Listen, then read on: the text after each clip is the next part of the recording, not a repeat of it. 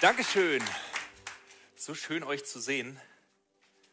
Ähm, ich bin ganz gespannt, was wir heute erleben werden. Ähm, ich möchte am Anfang beten. Lass uns mal ganz kurz aufstehen gemeinsam. Danke. Jesus, wir lieben dich und wir danken dir dafür, dass du hier bist mitten unter uns. Du hast es zugesagt, dass du dabei bist, wenn wir uns treffen. Und ich bete, dass du ähm, mich jetzt anrührst und dass du durch mich sprichst, dass du meine Worte verwendest, dass du mir deine Worte in den Mund legst, dass ich keinen Schluss erzähle, sondern nur das, was du sagen willst und dass es ähm, dort in die Herzen kommt, wo es rein soll. Das beten wir in deinem Namen, Herr. Amen. Schön. Ist euch bewusst, dass für die meisten Menschen genau das, was wir gerade gemacht haben, großer Quatsch ist? Also beten oder halt Lieder singen zu, einem, zu unserem imaginären Freund im Himmel. Die meisten Leute haben da überhaupt kein Verständnis dafür. Die denken sich, okay, das ist irgendwie weird. Da reden die Leute in einem Raum und sprechen so in die Luft und hoffen, dass sich dadurch irgendwas ändert. Das ist ziemlich weit verbreitet. Auch ihr erlebt es immer wieder, wenn halt, ähm, wenn irgendwas in der Welt passiert, dann überall im Internet, Social Media, Thoughts and Prayers gehen raus nach die, in die Ukraine oder nach sonst wohin. Ähm, und die meisten Leute denken dann wahrscheinlich, dass, ähm, die stellen sich das dann so vor, also eher Wunschdenken, wenn die Leute Thoughts and Prayers senden.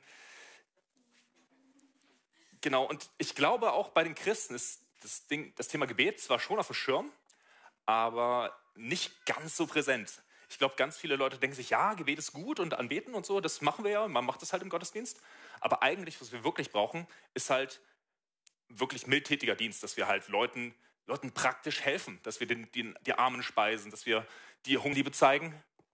Und ähm, das ist eigentlich am wichtigsten. Und dann sagen wir aber manche Leute, okay, es braucht doch eigentlich wenn wir das schon machen, braucht es natürlich auch Evangelisation. Wir müssen den Leuten ja dann erzählen, wer denn dafür verantwortlich ist, dass sie jetzt gespeist wurden. Und dann heißt es aber, okay, weil es bringt ja nichts, wenn wir den Leuten erzählen von Jesus und sie sich bekehren und dann aber kein, keine Möglichkeit haben, sie in Hauszellgruppen mit reinzunehmen oder halt in die Gemeinde zu führen. Und das ähm, bringt ja aber trotzdem nichts, wenn wir keine gute Lehre haben. Und so gibt es tausend Sachen, die wichtig sind und tausend Sachen, die wir als das Wichtigste überhaupt beachten. Und dann gibt es so ein paar verrückte Leute, die sagen, hey, das Wichtigste ist, dass wir einen Haufen von hochqualifizierten jungen Leuten nehmen und die tun wir in einen Raum und denen geben wir eine Gitarre in die Hand und ein Klavier und so und dann lassen wir sie Halleluja singen. Wir wollen, dass die Leute das, und das machen sie am besten noch vollzeitlich und werden dafür bezahlt, dass sie halt Lieder singen. Meine Frau und ich arbeiten an einem solchen Ort, und zwar im Gebetshaus in Augsburg. Wir haben da eine Folie von, ähm, genau, so sieht das dann manchmal aus. Das ist unser Gebetsraum, wo seit über zehn Jahren jetzt Tag und Nacht rund um die gebetet wird. Also ist immer jemand da, auch nachts um drei, wenn du schläfst, auch an Silvester, wenn du feierst, auch an Heiligabend, wenn du deinen Braten isst. Ist immer jemand da, der betet und der den Herrn sucht und der seine Nähe, also der, der ihn bestaunt und der ja, diesen, diese, dieses Feuer der, des Gebets am Brennen hält. Das sieht manchmal auch ein bisschen größer aus, wenn wir zum Beispiel unsere Mehrkonferenz feiern. Das ist ein großes Gebetstreffen, was normalerweise immer am Jahresende stattgefunden hat. Zuletzt 2020, glaube ich, am Anfang. Das war irgendwie ganz kurz vor Corona. Ähm, so sieht es aber meistens aus. Ja, meistens sind inzwischen mehr Leute da, aber das ist so der Gebetsraum. Das ist mein Beruf mein Beruf und der von, von mir und meiner Frau. Und meine These heute ist es, dass das Wichtigste oder ja, ich will, ich will ein, ein Bewusstsein dafür schaffen, wie wichtig es ist, dass es Orte gibt, wo angebetet wird. Es muss nicht rund um die Uhr sein, aber dass es Orte gibt, wo Menschen kommen, die sagen, ich will den Herrn anbeten, ich will ihm die Ehre geben, ich will ihn groß machen. Denn ihr wisst es alle, ähm, wir sind geschaffen, um anzubeten. Habt, ich habe das Gefühl, ihr habt das hier schon ziemlich gut verstanden, dass das unsere letztliche Berufung ist, unsere Bestimmung. Das ist mir nochmal beim Lockdown nochmal neu bewusst geworden. Wir sind, als der erste Lockdown, Lockdown Anfang 2020 waren, sind wir, also wir durften halt auch nicht mehr ganz normal unseren Gebetsraumdienst machen und wir haben gesagt, okay, wir machen es jetzt anders. Wir stellen nur zwei Leute in den Raum, also einen Lobpreisleiter und einen Gebetsleiter, aber dafür machen wir jetzt rund um die Uhr Live-Lobpreis. Also rund um die Uhr, Tag und Nacht, Anbetung. Das sind, glaube ich, acht Wochen oder sowas durchgezogen mit nur zwei Leuten und haben das gleichzeitig live ins Internet gestreamt, dass man sich jederzeit einklinken konnte in den Gebetsraum. Und das hat mein Herz so berührt. Diese, diese Bewusstsein, ich kann morgens aufstehen und meine Tasse Kaffee nehmen und klicke ich ins Internet und dann sehe ich, da sitzt jetzt gerade die Romina und die betet den Herrn an. Aktiv und singt ihm Lieder, Loblieder. Dieses Bewusstsein, dass alle Zeit jemand da ist, der den Herrn wirklich aktiv anbetet, der seine Größe bestaunt und seine Herrlichkeit besingt. Das hat mich einfach total bewegt. Und das ist nicht so besonders, weil die Musik so gut ist. Das ist nicht, nicht gut, auch wenn nur eine Person mit der Gitarre da steht oder wenn es eine volle Band ist und halt hochproduziert. Das ist nicht das, was es besonders ist. Ihr wisst, in Psalm 22 steht, der Herr wohnt im Lobpreis seines Volkes. Und es ist eine Begegnung, die da stattfinden kann in der Anbetung. Wir sind dafür geschaffen, Gemeinschaft mit Gott zu haben. Das war schon damals im Garten Eden so. Damals, also vor dem Sündenfall und alles, war Adam im Garten Eden und Gott ist mit ihm im Garten Eden durch die Gegend gewandert und hat sich mit ihm unterhalten und war irgendwie, da war Gemeinschaft. Und dann durch den Sündenfall ist das kaputt gegangen. Aber diese Begegnung kann wieder stattfinden.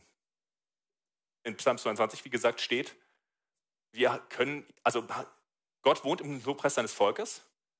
Und in Epheser 2 steht, dass wir mit Christus hineinversetzt sind in himmlische Regionen. Das heißt, wenn wir anbeten und in Christus sind, können wir uns quasi im Geist einklinken in die Anbetung, die rund um den Himmel stattfindet. Das ist ein großes Geheimnis. Ich habe es selber noch nicht ganz verstanden. Wäre auch schlimm, wenn ich das wirklich komplett durchdacht hätte. Aber das ist es, was, was Anbetung heilig macht. Wenn wir uns hier hinsetzen und oder hinstellen und Lieder singen für den Herrn, dann kann Begegnung stattfinden, dann kann Gott uns begegnen. Und das ist halt nicht nur ein warmes Gefühl, weil die Musik so gut ist, sondern das ist, eine, das ist was Übernatürliches. Ich will euch das bewusst machen und mir auch selber wieder be bewusst machen. Ich glaube, das müssen wir immer wieder hören. Weil das Ding ist, stell dir mal einen, einen Raum voll vor, voll mit Menschen, die den Herrn voll anbeten. Dann kannst du noch einen Lobpreisleiter dazustellen. Und du kannst eine volle Band, eine große Produktion und Licht, Videoproduktion kannst du dazustellen und die Anlage voll aufdrehen und wird es dann lauter und größer und bunter, aber es wird nicht mächtiger. Weil das, was die Anbetung besonders macht, was sie tief macht, was sie übernatürlich macht, ist die Gegenwart Gottes. Es hat nichts damit zu tun, dass wir ähm, besonders tolle Musiker sind oder so. Das ist auch gut. Ich sage gar nichts dagegen. Ich bin dafür, dass wir darin gut sind und dass wir unser Bestes geben. Aber das ist nicht das, was es besonders macht. Und warum machen wir das? Weil wir erkannt haben, dass Gott würdig ist. Er hat es verdient, dass wir ihn anbeten.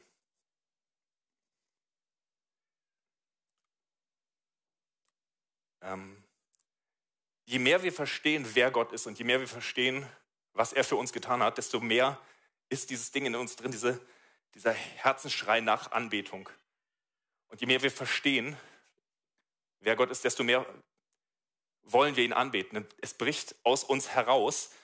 Und wir Menschen haben immer versucht, Wege zu finden, Gott zu beschreiben. Ist euch das mal aufgefallen? In der Bibel sind immer so Vergleiche. Jesaja 40 steht drin, dass Gott die Sterne und den Himmel mit dem Spann seiner Hand misst.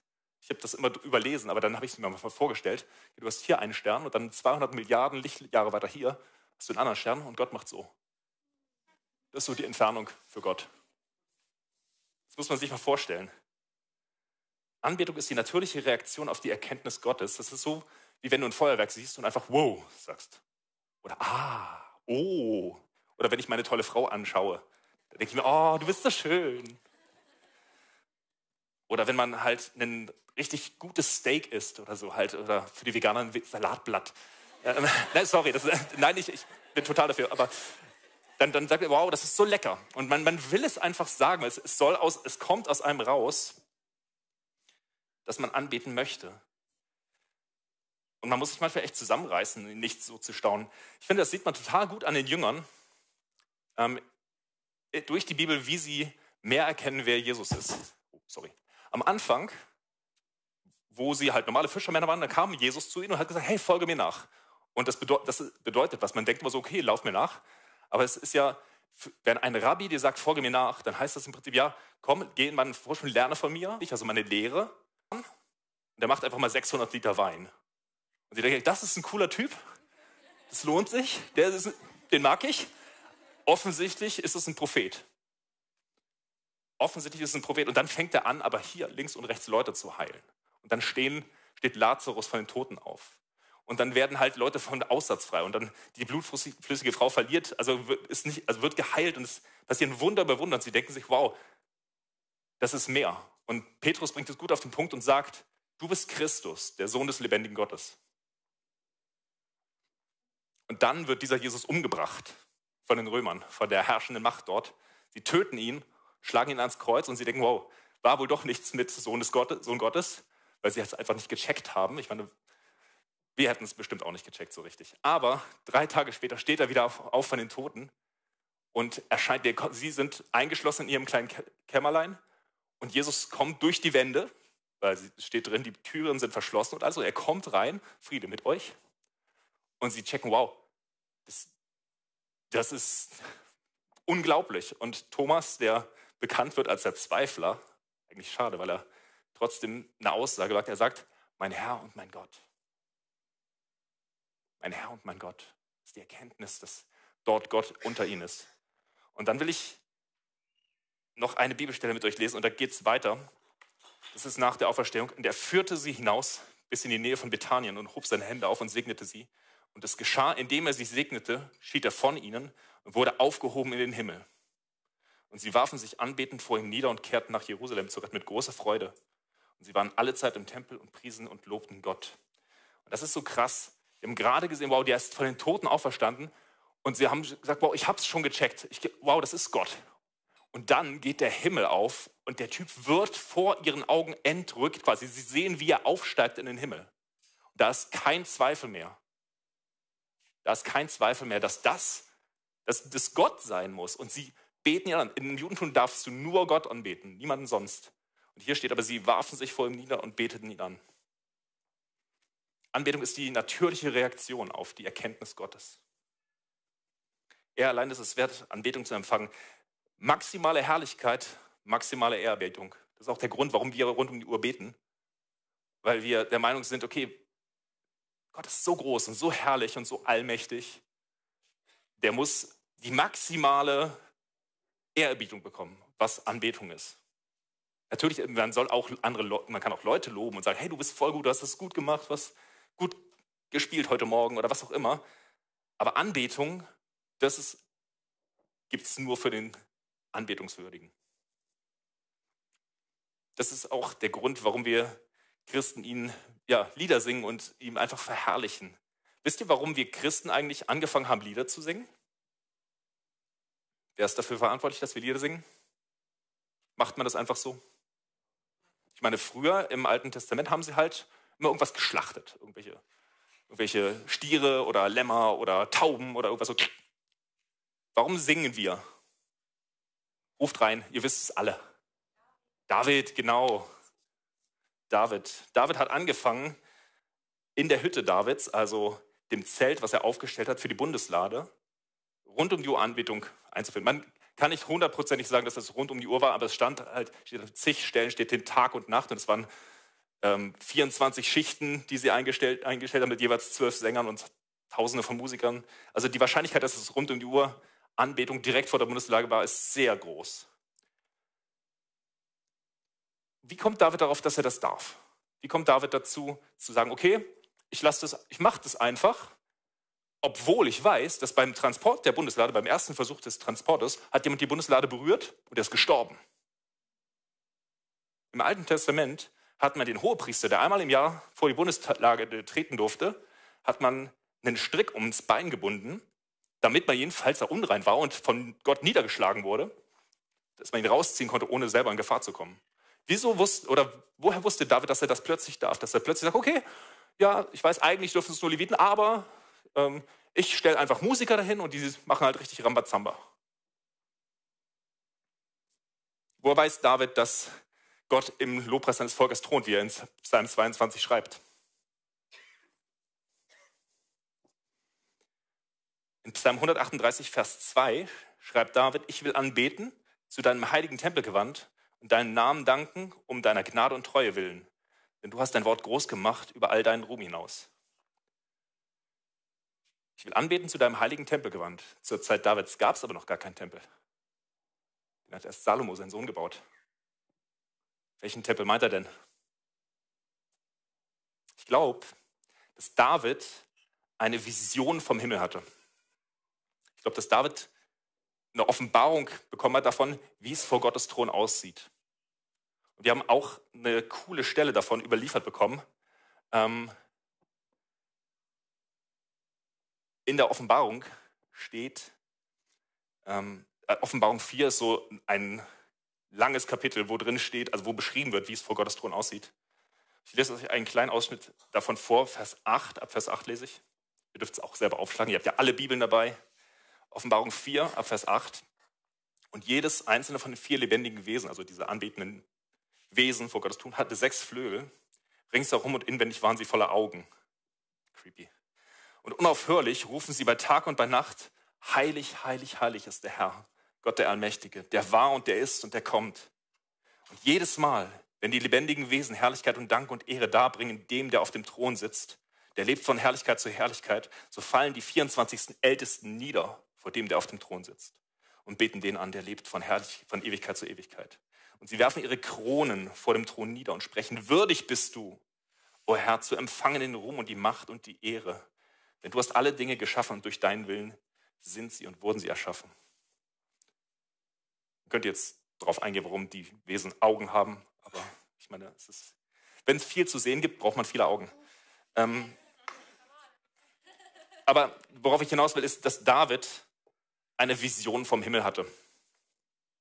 David hat gesehen, dass dort vor Gottes Thron Engel und Heiligen, Heilige und Älteste sind, die Tag und Nacht anbeten.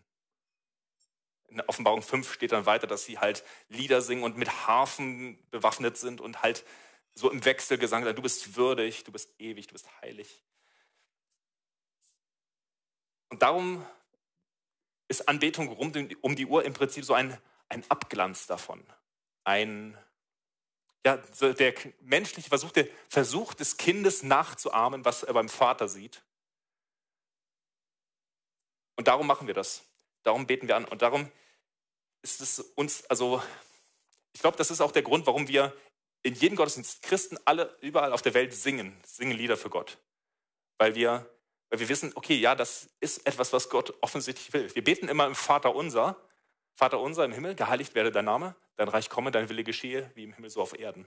Ich glaube, das kann man, die drei Sachen kann man zusammenzählen. Vater unser im Himmel, dein, äh, geheiligt werde dein Name, dein Reich komme, dein Wille geschehe, wie im Himmel so auf Erden. Das heißt, auch geheiligt werde dein Name, wie im Himmel so auf Erden.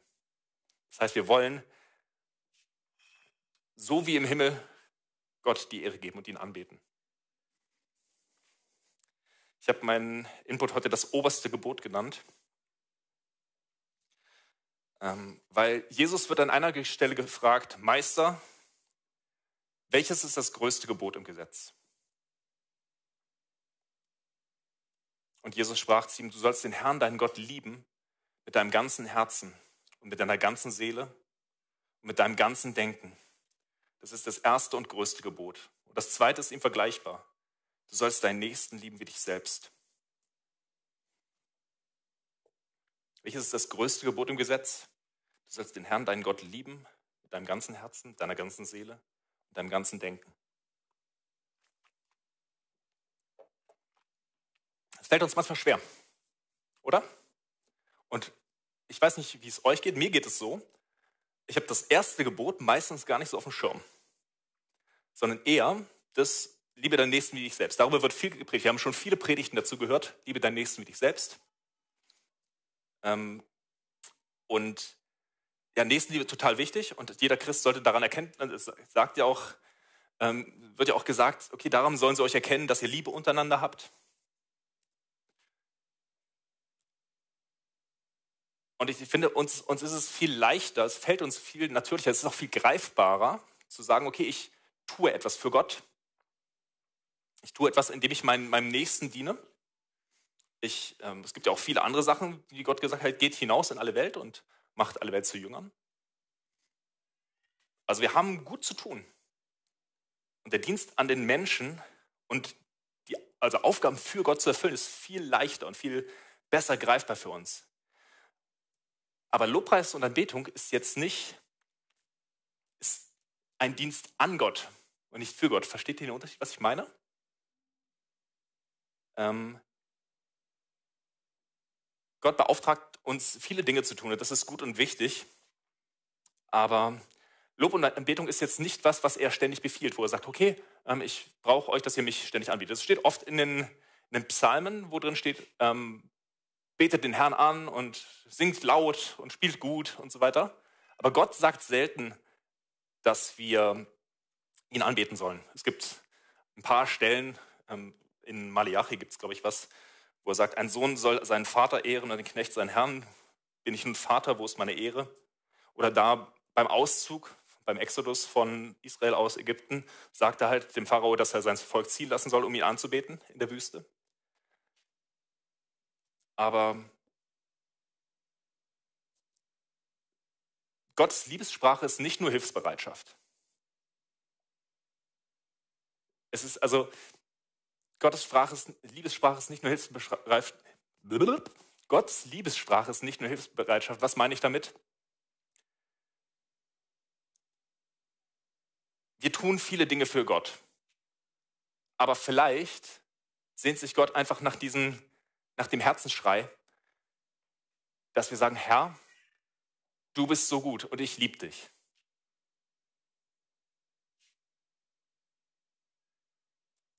Gott kann alles das, was wir für ihn tun, eigentlich auch selber. Gott kann selber Leute zu sich ziehen. Gott kann selber Leuten offenbaren, was er, ja, was er tun möchte. Er kann so viele Dinge tun und er kann auch viel besser jünger machen als wir. Und er kann das eigentlich alles besser. Was er nicht kann, ist sich anbeten, weil das macht keinen Sinn. Sich selbst anbieten, sich selber sagen, hey, ich, ich liebe dich, mich. Also versteht mich nicht falsch, natürlich die Dreieinigkeit hat in sich auch Gemeinschaft und das, das ist auch alles gut. Aber ja, er kann sich nicht selbst anbeten. Das macht, ist sinnfrei. Was schenkt man jemandem, der alles hat? Liebe.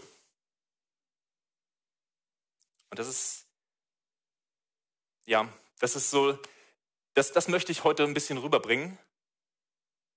Ich möchte ein Bewusstsein dafür schaffen, dass das oberste Gebot immer noch das oberste Gebot ist. Jesus wird gefragt, das ist das, was er sagt. Das höchste Gebot ist, du sollst den Herrn, dein Gott, lieben. Vom ganzen Herzen, mit ganzer Seele und ganzem Verstand. Wie viel Zeit von uns ist damit, also dazu vorbehalten, Gott zu lieben? Wie viel unserer Zeit sagen wir, okay, jetzt die nächste Stunde nehme ich mir einfach mal Gott zu lieben. Ich meine, wir sind gut da drin, okay, die nächste zwei Stunden plane ich mal den nächsten Gottesdienst. Die nächste, jetzt probe ich mal, jetzt übe ich meine E-Gitarre. Also ich spreche auch zu mir selber, ja, ich fasse mir an die eigene Nase. Die nächsten zwei Stunden übe ich jetzt E-Gitarre, damit ich halt das Riff von Good Good Father oder halt, wie auch immer, von Lion and the Lamb nicht wieder verkacke. Aber wie viel Zeit nehmen wir uns exklusiv und sagen, Herr, ich liebe dich. Und ich zeige es dir jetzt, indem ich Gemeinschaft mit dir habe, indem ich Zeit mit dir verbringe. Denn Liebe ist nicht nur Befehle ausführen. Liebe ist nicht nur, okay, ich mache, was du sagst, sondern Liebe ist Beziehung. Liebe ist Begegnung. Und ich, ich glaube wirklich fest daran, je mehr wir verstehen, wer Gott ist, desto mehr verstehen wir also seine Größe und desto mehr wächst auch unsere Liebe da drin. Ich hoffe, dass ihr alle eure Bibel lest. Denn Gottes Wort, das ist ein großer Liebesbrief an uns, an uns Menschen geschrieben. Und auch wenn es manchmal schwer ist und wenn man halt in den, in den Chroniken liest und dann die Namensregister hat, dann, okay, ja, verstehe ich jetzt nicht so ganz, aber ich glaube, die ganze Bibel ist, ist, ist Gottes Wort. Und es zieht sich von Anfang an, zieht sich ein roter Faden durch, nämlich von einem Gott, der sagt, ich liebe dich und du rennst immer wieder weg von mir und ich will dich immer wieder zurück. Ich will dich zurückwerben. Ich möchte, dass du bei mir bist. Ich will Gemeinschaft mit dir haben.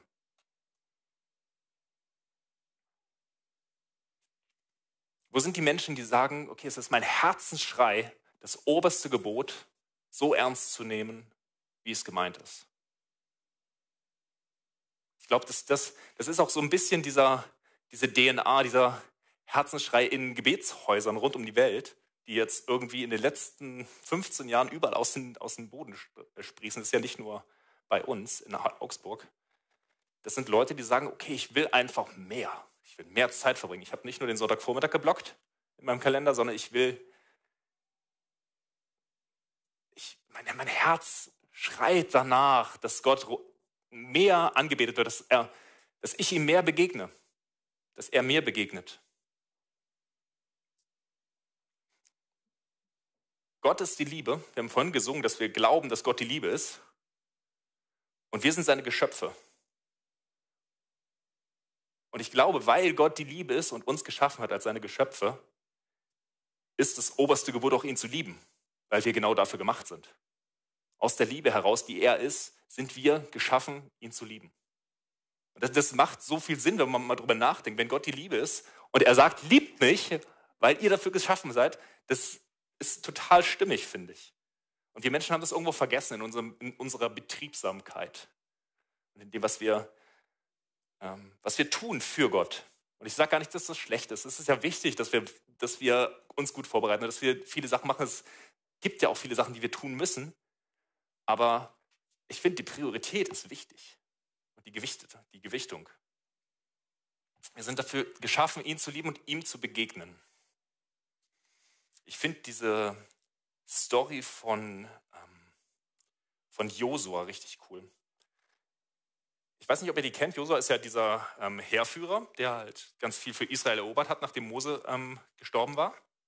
Aber es gibt eine frühe Geschichte von Josua vom Zelt der Begegnung. Das war noch bevor die Stiftshütte gebaut wurde, also bevor die Bundeslage quasi dieses Stift, die Stiftshütte in der, nee, noch sogar bevor es die Bundeslage gab. Das Zelt der Begegnung war ein Zelt außerhalb des Lagers der Israeliten. Und ab und zu hat sich dann die Wolke die, der Herrlichkeit Gottes darauf gelegt und dann ging Mose hin, hat mit Gott geredet und dann ging er wieder zurück ins Lager. Und von Josua steht da, ich lese kurz vor, das ist 2. Mose 33, Vers 11. Und der Herr redete mit Mose von Angesicht zu Angesicht, wie ein Mann mit seinem Freund redet. Und er kehrte wieder ins Lager zurück. Aber sein Diener Josua, der Sohn Nuns, der junge Mann, wich nicht aus dem Inneren des Zeltes. Und das finde ich, find ich krass. Weil im Prinzip, wenn die Wolke der Herrlichkeit weg war, dann war es nur ein Zelt. Ohne alles. Also ohne, da war nichts Besonderes. Da war, stand noch keine Bundeslage drin. Es war auch nicht ein großes, besonderes, hübsches Zelt. Es war einfach ein Zelt hingestellt. Und da hat Mose mit Gott geredet. Aber Josua blieb immer dort. Und ich glaube, das lag daran, weil Josua einfach nicht verpassen wollte, Gott zu begegnen. Er wollte keine Sekunde verpassen. Ab und zu kam dann die Wolke der Herrlichkeit und ich stelle mir das so vor, Josua, dann kam, kommt die Wolke und Josua, ha, ich bin schon da. Sprich. Wo sind die Leute, die sagen, okay, ich bleibe einfach da, ich bleibe im Gebet, ich harre aus, um nur, weil ich nichts verpassen will? Oder ähm, im Neuen Testament gibt es auch die Stelle Hannah, die Prophetin, ähm, die war halt schon alt, hat ihren Mann früh verloren. Sie war eine Witwe, Witwe von 84 Jahren und sie wich nicht aus dem Tempel, sondern diente Gott mit Fasten und Beten Tag und Nacht. Wo sind die Leute, die sagen, okay, ich lege mein Leben nieder, gebe meine ganze Karriere auf und diene Gott mit Fasten und Beten? Oder ich diene einfach Gott mit, damit, dass ich da bin, dass ich Gemeinschaft mit ihm suche.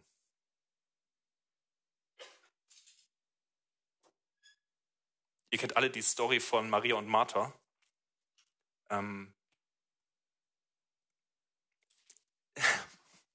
Ihr kennt alle die Story von Maria und Martha, wo Maria und Martha halt Jesus zu Besuch haben und Martha halt ganz viel tut und Maria einfach zu den Füßen Jesu sitzt. Und meistens, wenn man eine Predigt darüber hört, dann hört man, Maria und Martha, es braucht sie beide. Aber das ist nicht der Punkt der Story eigentlich. Sondern der Punkt des, der Geschichte, die wir da lesen, ist, Maria hat das bessere Teil erlebt, erwählt. Natürlich gibt es auch Zeiten, wo man arbeiten muss, aber wenn die Gegenwart Gottes da ist, wenn der Herr da ist, dann ist es sinnvoll, da bei ihm zu sein. Wo sind die Leute, die sagen, okay, es gibt so viel zu tun, jetzt muss ich erst mal vier Stunden beten?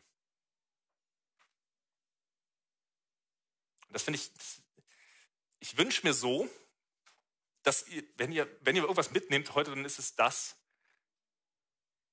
dass wir geschaffen sind für diese Gemeinschaft mit ihm und dass wir, also ja, dass dieser Herzensschrei in euch geweckt wird, zu sagen, okay, ja, der Herr ist so gut. Jesus hat so viel für mich getan und wenn ich mir anschaue, wie sehr er um mich wirbt, wie sehr er mich will, mich sucht, dass, ich, dass der, der, die Antwort meines Herzens ist, ja Herr, ich will dich und ich will dich mehr. Und ich will nicht riskieren, dass ich was verpasse. Ich will nicht, ich will nicht zulassen, dass ich in meiner Geschäftigkeit vergesse, dass du ja da bist. Du bist ja da, du bist immer da. Das ist der Grund, warum wir anbeten. Weil Jesus es wert ist, weil er es verdient hat, in seiner Herrlichkeit, in seiner Größe angebetet zu werden. Weil es ein Abbild von dem Himmel ist, weil dort Tag und Nacht gebetet wird und weil wir, weil das unsere ewige Berufung ist und aus Liebe, weil wir dafür geschaffen sind. Gott ist die Liebe. Wir sind seine Geschöpfe, aus Liebe erschaffen für die Liebe erschaffen.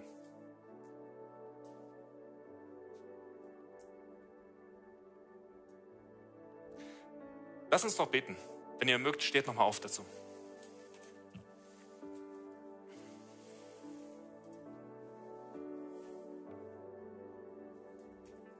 Jesus, wir lieben dich. Und wir sind nur deinetwegen hier. Wir sind nicht da, weil es eine coole Predigt gibt oder irgendwie gute Musik, sondern wir sind hier, um dir zu begegnen. Das ist der wirkliche Grund. Und ich bete, dass du unsere Herzen weich machst für dich heute Morgen. Ich bete, dass du uns ganz tief anrührst mit dem, was du heute sagen möchtest, was du sprechen möchtest. Und bete, dass wirklich das ankommt, was du sagen möchtest und nicht, was ich versucht habe rüberzubringen. Ich bete, dass du die Herzen heute Morgen berührst. Danke, dass du dich sehnst nach uns, dass du uns so sehr liebst. Danke, dass du uns die Möglichkeit gibst, dich zurückzulieben.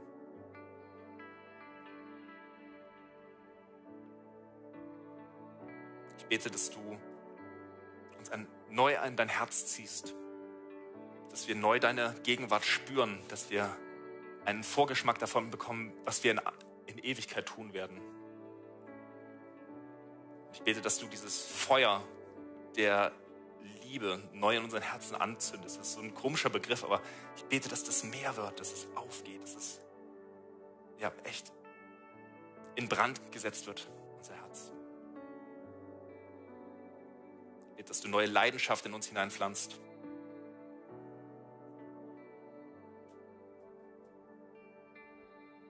Bete, dass du uns lehrst, darüber hinwegzuschauen, über das Äußere und uns fokussierst auf das, was Anbetung wirklich ist, nämlich Begegnung mit dir. Herz zu Herz Begegnung. Du sagst wirklich, du lob, wohnst im Lobpreis deines Volkes und ich bete, dass wir das erleben, dass wir es mehr und mehr verstehen und dass wir es begreifen, dass es, dass es echt wird, dass es nicht nur ein Spruch ist.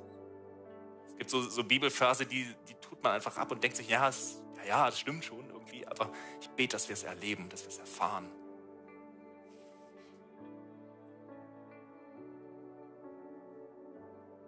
Heiliger Geist, wir laden dich ein. Ich bete, dass du wirkst unter uns heute Morgen. Füll diesen Raum, Herr. Füll unsere Herzen. Lass uns nicht diesen Raum wieder verlassen, ohne dir begegnet zu sein, Herr. Das ist echt mein, mein Herz. Band wird jetzt noch ein bisschen ruhig weiterspielen. Ich lade dich ein, einfach dir noch mal kurz Zeit zu nehmen und wirklich ins persönliche Gespräch mit dem Herrn zu gehen und ihn echt um eine Offenbarung dieser Liebe zu gehen. Ähm, ja, dir eine Offenbarung von seiner Liebe zu dir zu geben und ja, was, was er tun möchte mit dir.